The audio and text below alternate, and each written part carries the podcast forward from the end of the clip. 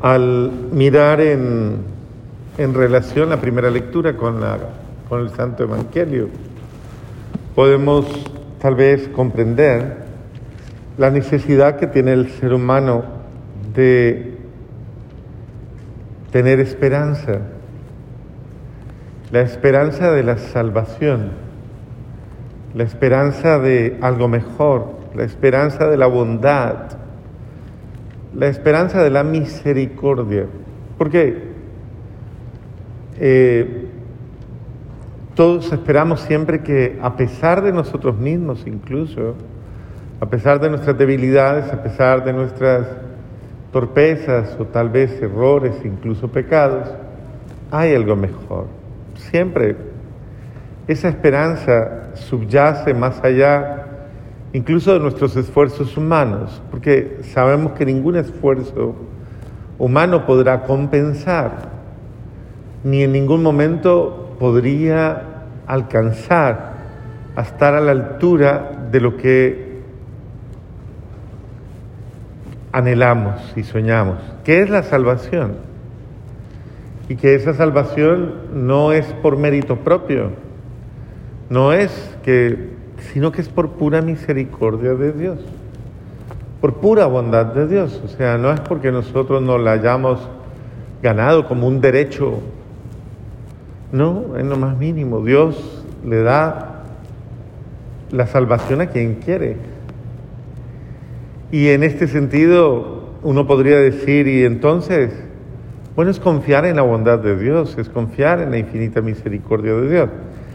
Pero es saber que, que como lo dice el, Santo Evangelio, utiliza una palabra casi siempre, esforzaos, esfuércense por entrar por la puerta estrecha. Es decir, no tomen una actitud frente a la vida cómoda, una actitud tal vez incluso desinteresada, negligente o una actitud necia, sino esfuércense, o sea, en proporción a la salvación está la necesidad de esforzarse por ser mejor, de poner de mi parte, de poner lo mejor de mí y eh, darle a Dios pues con generosidad.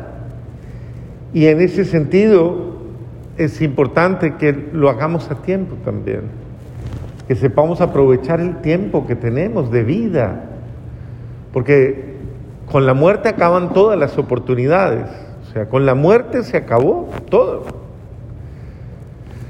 Entonces, aprovechar tu vida es aprovechar cada instante que Dios te da en, en todo, en los más mínimos detalles, para saber entrar por la puerta, por la puerta difícil, por esa por la que nadie quiere pasar. Entonces uno se pone a ver y se acuerdan que el otro día una cuaresma pusimos ahí la puerta estrecha, ¿se acuerdan? Y como ejercicio le decíamos a las personas, eh, haga el ejercicio, trate de entrar por la puerta o salir por la puerta estrecha. Y era, y es es de alguna manera gráfico el poder uno decir es que me toca bajar la cabeza, es que me toca agacharme, es que me toca acurrucarme, es que me toca hacer ciertas posturas de verdad eh, demandando de mí abajamiento, humildad. Eh, eso, eso es lo que la vida nos pide. La vida nos pide no vivir arrogantes, no vivir... Eh, no, esa no es una bonita actitud. O sea, la vida nos pide tener una actitud humilde, una actitud eh, que podríamos decir eh, todo el mundo puede, puede como aceptarla más fácilmente.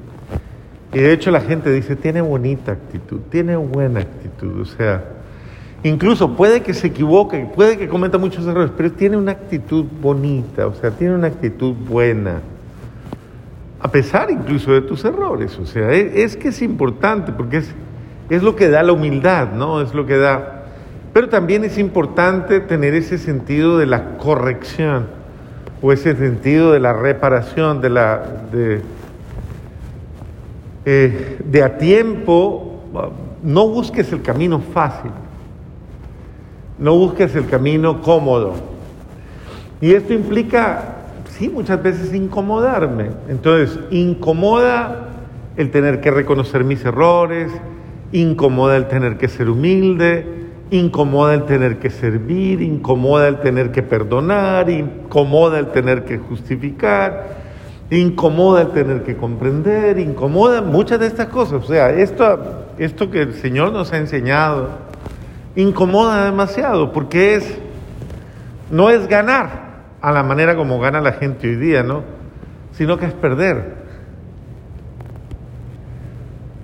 Y bueno, es importante que en esto nos dejemos ayudar, porque Dios, Dios quiere ciertamente que no nos perdamos todas las bondades que Él nos tiene reservadas para nuestro bien.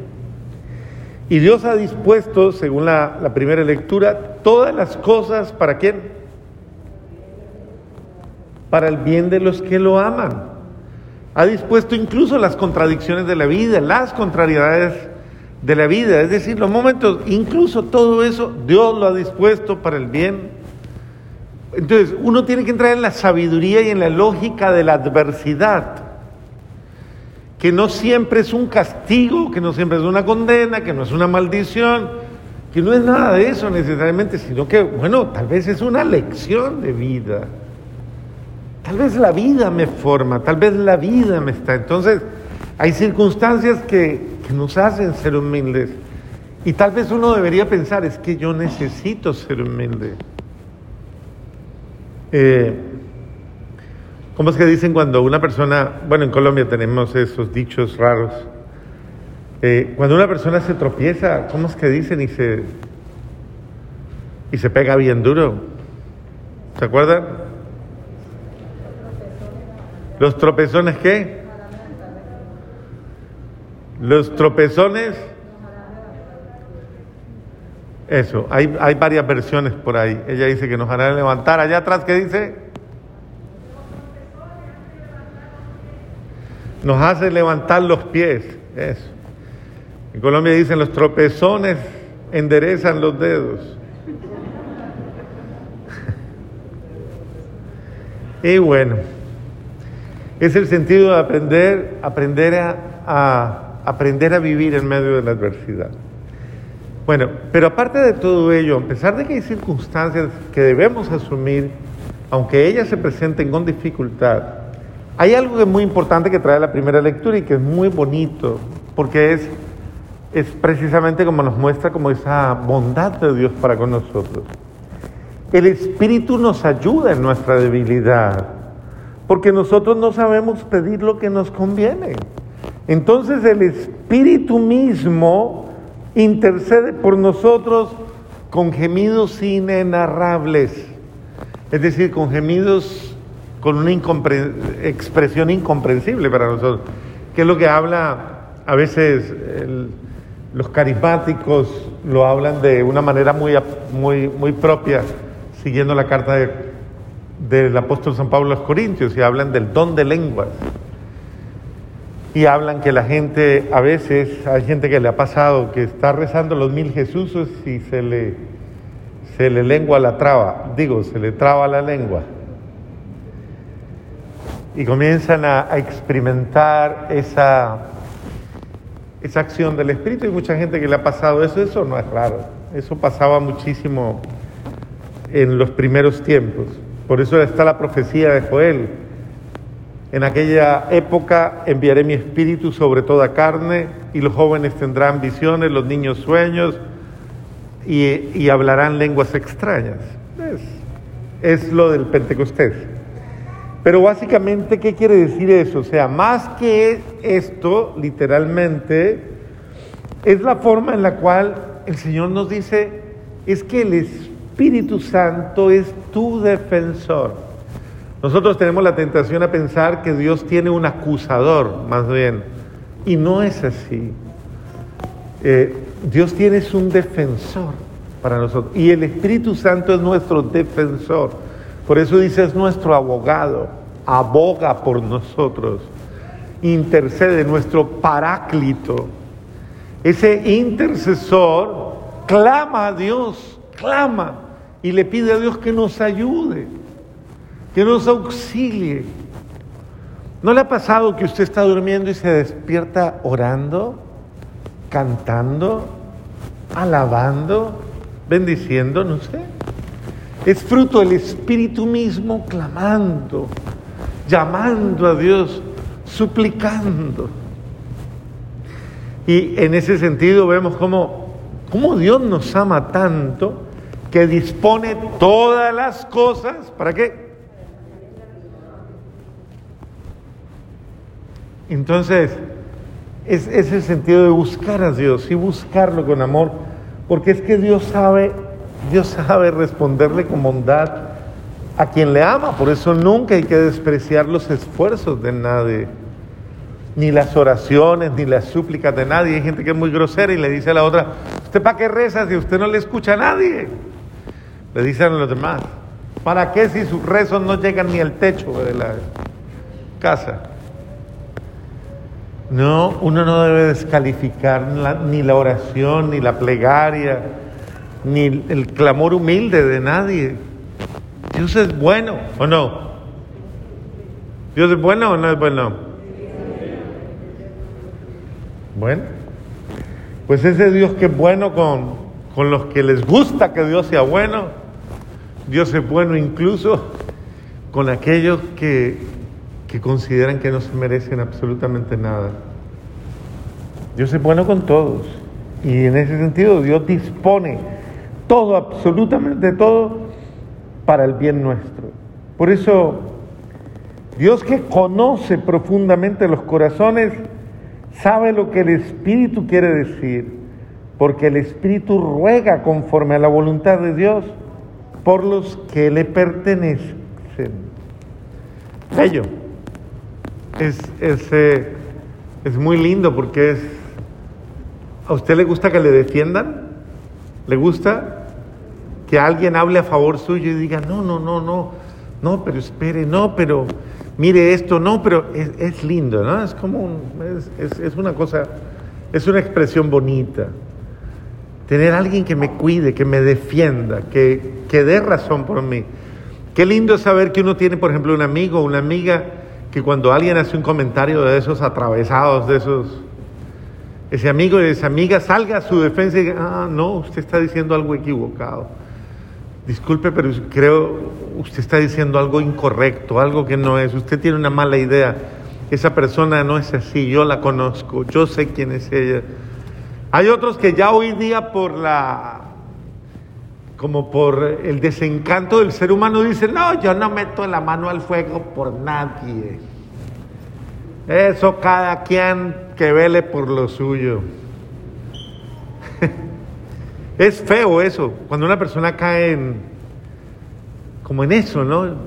Eh, qué lindo es cuando una persona sabe defender al ser humano, sabe defender la bondad humana y no se vuelve acusador de sus hermanos, sino que contribuye al bien suyo, al bien. Por eso hablar bien de algo, de alguien, es bien decir, ¿sí o no? O bien hablar. Igual es, es lo mismo, está en la misma sintonía. Hablar bien de alguien es bendecirlo. Y hablar mal de alguien es maldecir o mal hablar. Y en última instancia es maldecirlo. Una persona que ama y que tiene buenos sentimientos habla bien de los demás. Una persona que no ama y que tiene torcidos sus sentimientos habla mal de los demás.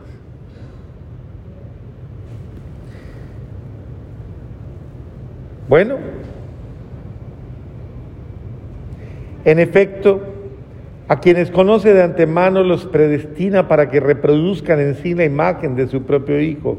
O sea, Dios quiere que seamos como lo que Él ama. Lo bello de esto, Dios quiere que seamos como lo que Él ama. Por eso quiere ver en nosotros a su Hijo porque quiere amarnos en el Hijo. Porque Él es el rostro visible del amor. Al que, a quien ama Dios es a su Hijo. Por eso la idea es que reproduzcamos en nosotros la imagen de su Hijo para que seamos amados por ese Padre Celestial en Él. Porque Cristo es el único que ha reconciliado al Padre Celestial con su obra, con la obra pecadora.